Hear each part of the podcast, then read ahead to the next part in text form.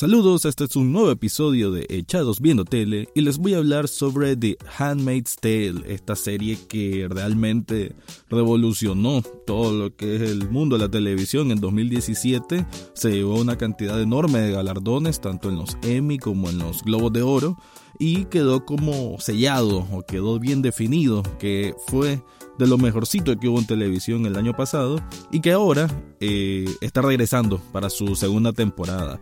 Una segunda temporada que no era fácil realmente de armar porque el contenido original es de un libro eh, de la escritora Margaret Atwood y ella, su historia como tal del libro, finaliza a como finaliza la primera temporada.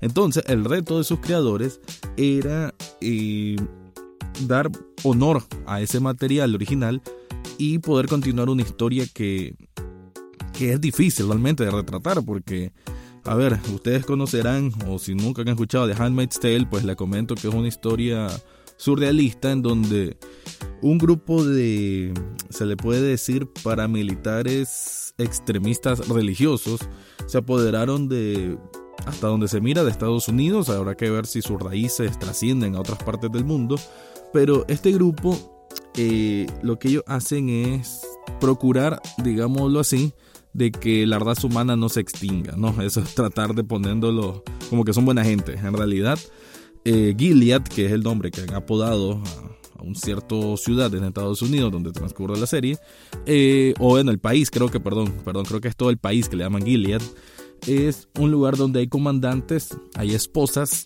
y hay handmaid o empleada sirvienta, ¿verdad? ¿Cuál es la función de estas empleadas sirvientas? Bueno, como no todas las mujeres en este mundo moderno, este mundo que pareciera como la actualidad, pero al mismo tiempo como que da indicios de que es en un futuro cercano, eh, no todas las mujeres son fértiles, entonces cada vez iban naciendo menos y menos niños en el mundo. Eso creó una crisis global, una crisis ambiental y eventualmente una crisis social, pues que es cuando ya toma el poder este grupo extremista. Entonces todas las mujeres fértiles las ocupan como sirvientas y su única función es de que el comandante, que, pues por el pues por el nombre, el título que tiene, son personas que tienen eh, poder en esta junta de gobierno, si se le puede llamar así, entonces estos comandantes son los elegidos, por así decirlo, por tratar de eh, fecundar pues, a estas mujeres. ¿Y cuál es el método? Bueno, las esposas, las esposas oficiales pues, de, de, estos comandantes, sostienen a la sirvienta mientras su hombre está ahí teniendo relaciones sexuales y termina eyaculando pues dentro de ellas. Esto solo por el propósito de que exista nueva, nueva vida, ¿verdad? Un, una tortura impresionante, una tortura terrible, pues, para todas estas mujeres que son sometidas a violación cada tanto en tanto y que son tratadas como piezas de carne.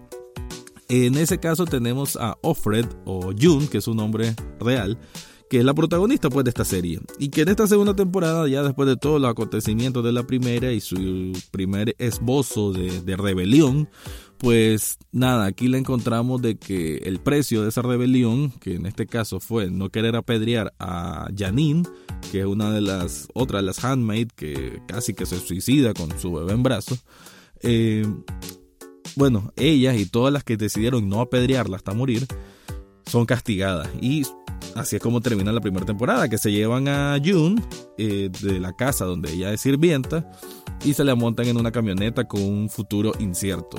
Pues bueno, comienza la temporada inmediatamente después y vemos que la mandan al Fenway Park de Boston, que es un estadio, un estadio de béisbol.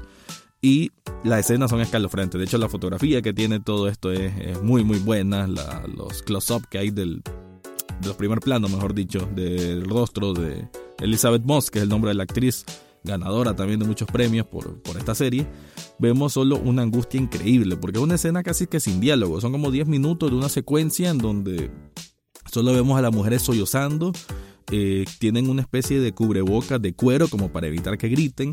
¿Y cuál es el temor que tienen? Bueno, que a todas ellas las mandan a, este estadio en donde en medio del, campo hay, hay lo que se conocería como una horca masiva, ¿no? Recuerden esos tiempos medievales en donde están estas estructuras de madera, en donde está la, soga y en donde la, pues simplemente se pone la soga al cuello a las personas, todas en, en una gran fila y después solo sueltan una compuerta por debajo de ellas para, para que queden colgadas, pues matarlas de esa forma.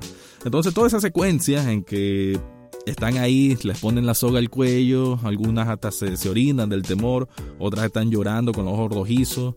Eh, Elizabeth Moss como tal solo está viendo a sus lados y, está pensando como que, bueno, ya se acabó todo esto. Y así, es una escena muy de, de tortura, una escena fuerte. Y cuando ya parece que ya el destino de ella está delimitado, bueno, viene la, la, orden, ¿no? De, soltar una palanca, que es donde en teoría pues iba a abrirse las compuertas para que ellas murieran colgadas. Pero en realidad todo, todo era como un engaño, un bluff. ¿Y quién es el del bluff? La famosa tía Lidia. Tía Lidia, se le llama tía a todas estas... ¿Cómo se le puede decir? A estas estas mujeres supervisoras que andan ahí detrás de todas las handmaids para que se comporten bien, entre comillas, ¿no? Que cumplan las órdenes. Y de hecho, eso es un poco lo que les dice en, ese momento de, completo terror. Eh, en un micrófono les está diciendo a todas ellas que están ahí con la soga al cuello de que que reconozcan de que el camino del bien es el de la obediencia, ¿no? Ella siempre con su doctrina religiosa, que como lo mencioné antes, todas estas personas tienen mucho esa cuestión bien, bien religiosa. Después de ello, eh, también, porque el castigo no puede quedar ahí, las mandan debajo de la lluvia a que estén arrodilladas y con uno de sus brazos extendidos sosteniendo una piedra, así por quién sabe cuánto tiempo. Mientras esa tía Lidia anda con un teaser o estos aparatos de shock eléctricos ahí dándole a una que a otra solo por, por hacerla sufrir. Eventualmente conoce pues de que June está embarazada, que ese fue el gran giro digamos de la primera temporada. Y y cambia un poco el semblante de tía Lidia. Eh, le dice de que ella ahora es bendecida, que tiene el fruto bendecido, ¿no? Todo esta, ese lenguaje que ocupan ellos. Y bueno, le da, trata de dar de comer, pero Jun se pone un poco rebelde, dice que qué pasaría si ella no come. Y tía Lidia, a su manera de ser, simplemente la encamina hacia un cuarto de, de una estructura, un edificio que están ahí. Y en ese cuarto hay una mujer encadenada eh, con poquísima movilidad y una cama. Es una mujer que está embarazada y ella le explica que a esas personas, que esas mujeres que se rebelan, pues simplemente no importa, porque siempre van a encontrar la manera de que esa nueva vida venga al mundo, ¿no? Porque como les dije, eso es todo lo que les importa, no le importa la madre, sino ese nuevo bebé. Es así pues de que eventualmente June se termina convenciéndose pues que más va a ser derrotada de que tiene que comer y está en un comedor y mandan a llamar a la otra handmaid, solo como para quizás hacerle sentir culpa a esta Yun. Porque bien lo dice en un momento tía Lidia, dice, vos te revelaste, es cierto, pero vos bien sabías que vos no te iba a pasar nada porque estabas embarazada. Entonces como que le está achacando esa culpa de que por sus deseos de rebelión son otras las que van a pagar. Y eventualmente así pasa. En esa escena del comedor, tía Lidia agarra una de las handmaids y en una de las cocinas enciende el fuego y le deja la mano ahí para quemársela. La escena no se mira como tal, pero sí pues, en, la toma vemos a todas estas handmaids eh, llorando, despavoridas. Pues la verdad que es un capítulo muy, muy fuerte, es muy, mucho de llanto, mucho dolor. Termina este primer episodio en que cuando le están haciendo un ultrasonido a June y llega el comandante Fred y la esposa, Serena, eh, bueno, miran al bebé que ya está latiendo su corazón y como que se ponen un poco más tranquilos. Y Serena incluso hasta la, bendice a Jun. Serena, que es una que le hizo de las, de las que más le hizo la vida imposible a la protagonista en la temporada primera. Y, aquí, y quien tiene secuestrada a su hija, imagínense. Y bueno, antes de, bendecirla, le había dicho al oído, sí, este, cuidado, se te ocurre volver a hacer algo que, que ponga en peligro la vida del bebé. Es así entonces que en esa parte del ultrasonido se va el comandante Fred, se va Serena y queda un común empleado, quien le, que le dé indicio de que, que busque la manera de escapar. La cosa es que le deja una llave y de esa llave Jun ahí se, se, se adentra a, a lo que es ese edificio hasta que logra meterse en un camión donde están llevando una carne y logra escapar. Recuerden que hay una organización rebelde que todavía no se ha visto bien que, cómo están precisamente organizados y cuál es el propósito, pero sí hay una organización rebelde que quiere ayudar a, Jun. Así que bueno, la, encaminan, se van del lugar y llega eventualmente hasta hacia una especie de bodega donde llega Nick. Nick es el uno de los ojos, ¿no? uno de los cuerpos de seguridad, pero que está con del lado de Jun. Bueno, por lo menos de momento se mira que está del lado de Jun. Más o menos por ahí termina el primer episodio. Eh, una escena grandiosa también con el que cierra es de que este Nick le pide a, a Jun de que queme la ropa que tiene, ese gran contona roja, y también que se corte el cabello a manera de pasar desapercibida en cualquier caso. Pero en esa escena que se corta el cabello y que está quemando el, el, vestido rojo en una especie de, de horno industrial, em, también ella recuerda de que en su oreja tiene pegado un GPS. Entonces, con la misma tijera que se corta el pelo, bueno, con esa misma tijera se corta parte de, la oreja. Y una escena medio, medio fuerte, ¿no? Porque se mira mucha sangre, que, recuerde todo su, su, una parte del costado de la cara, una parte del cuello, hasta llenarle buena parte del, del, torso. Y bueno, con eso cierra, con una fotografía espectacular eh, donde se mira ella completamente ensangrentada, pero diciéndose a sí misma, con esas conversaciones internas que es común, pues que lo vimos en la primera temporada, diciendo, bueno, mi nombre es John Osborne y finalmente soy libre. Entonces como que ese es el, ese es el inicio pues de, de lo que tiene que ser la liberación total de, de, estas mujeres y sobre todo pues de esta protagonista. Como el estreno de esta segunda temporada tuvo partida doble, les hablaré también del segundo episodio llamado On Woman. On Woman es como un término de decir no mujeres o desmujeres, que vienen siendo estas mujeres castigadas, castigadas de una manera más fuerte y que las mandan a las tales colonias. Primera vez que vemos un poco lo de las colonias y que, bueno, lugares desolados, parecieran como campos de concentración nazi, literal, pareciera que tienen a judíos ahí y hay trabajo forzoso o forzado y prácticamente una especie de esclavitud. Son mujeres que la hacen recoger tierra eh, o no sé, pareciera como cemento, no, no se sabe muy bien qué, qué, está, porque como lo dije, hay como una cierta degradación ambiental en este, en este mundo. Entonces ellas las dejan sin ningún tipo de protección, porque las supervisoras sí andan con máscaras de gas o cosas que les tapen la boca y las narices, pero ellas no. Son personas que lentamente tienen como una sentencia de muerte, porque todo el ambiente es tóxico y no tienen ningún tipo de protección. En eso está Emily, la famosa Emily, que fue una de las que más se hizo unida con Jung en la primera temporada.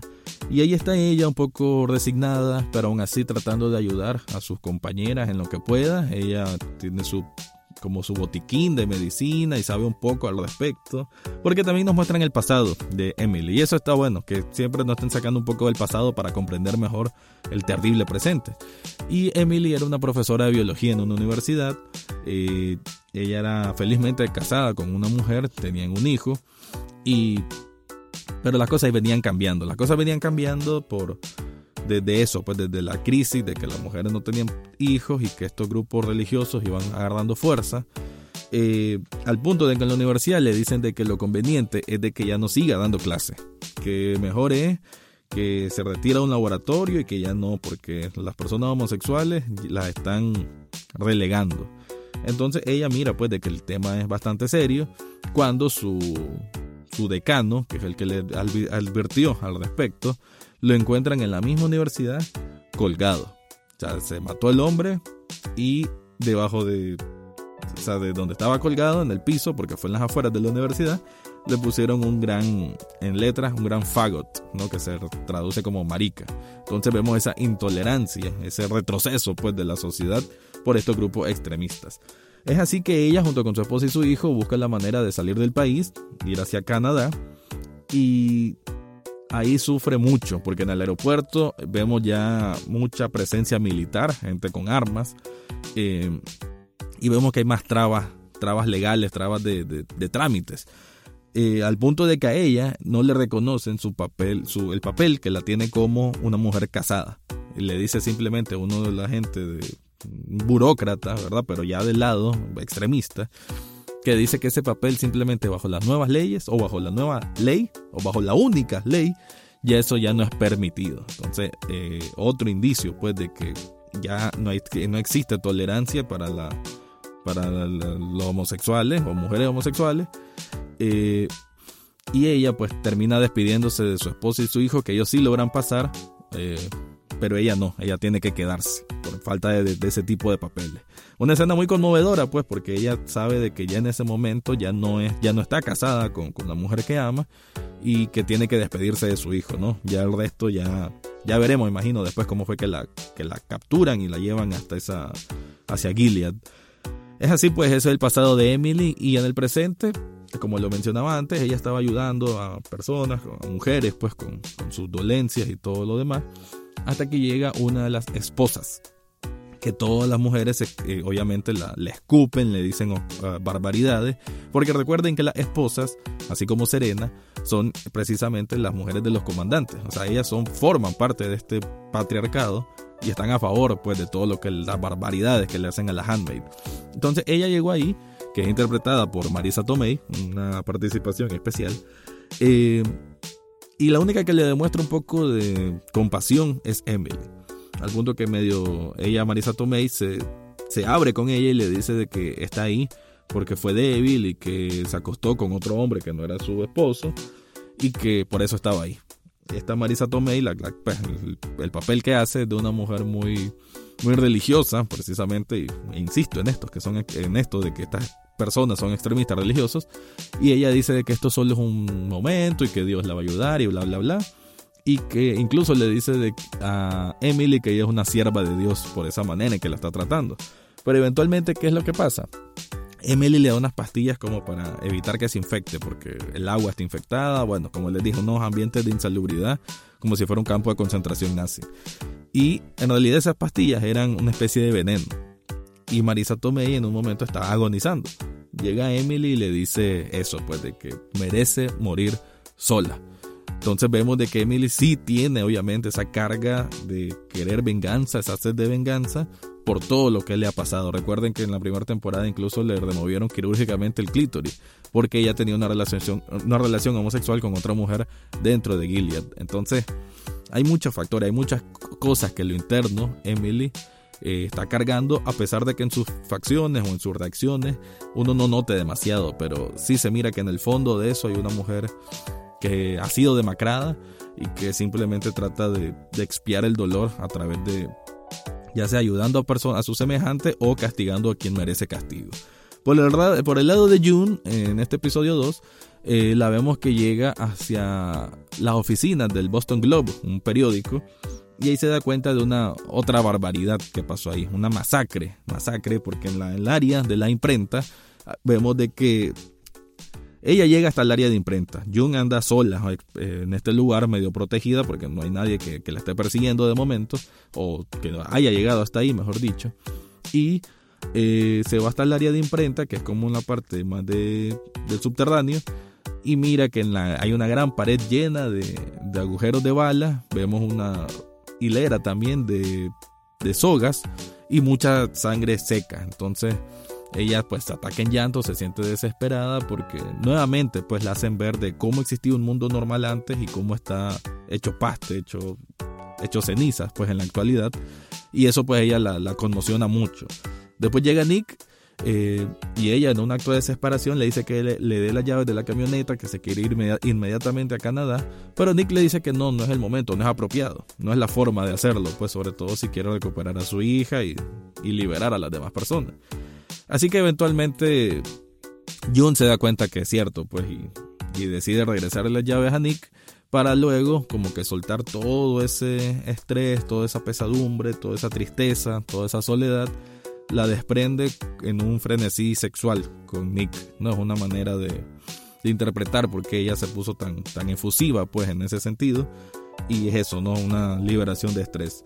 El capítulo termina entonces cuando ella, como en un acto de, respeto y bondad, pone unas velas eh, y unos objetos personales de una de las mujeres que trabajaba en este, en este diario, en este periódico, y pone unas velas y sus objetos personales en, en una de las paredes que está lleno de agujeros de balas y donde está uno de los zapatos, un tacón, que que, hace par con otro tacón que encontró dentro de las oficinas. Entonces es como un homenaje pues a, a, esa, a esas personas que murieron ahí y, y como que es eso, pues hay que, hay que saber hacer las cosas y saber hacerlas con paciencia y es eso que algo como que tal vez Jung va a venir eh, experimentando y sabiendo cómo llevarlo. Pero bueno, ya en general creo que fue dos episodios que mantienen el, ritmo, mantienen esa fuerte dosis de, de crueldad. La verdad que entiendo que para muchas mujeres es medio complicado verlo porque son capítulos en donde desgraciadamente la luz de esperanza está muy, muy tenue, pero ahí está, ahí está y, aunque estas mujeres están sufriendo mucho, eh, seguramente pronto van a encontrar su, su redención y van a encontrar la manera de dar la vuelta a la tuerca para finalmente liberarlas a todas. Así que con esto termino. Este fue mi review del episodio 1 y 2 de la segunda temporada de The Handmaid's Tale.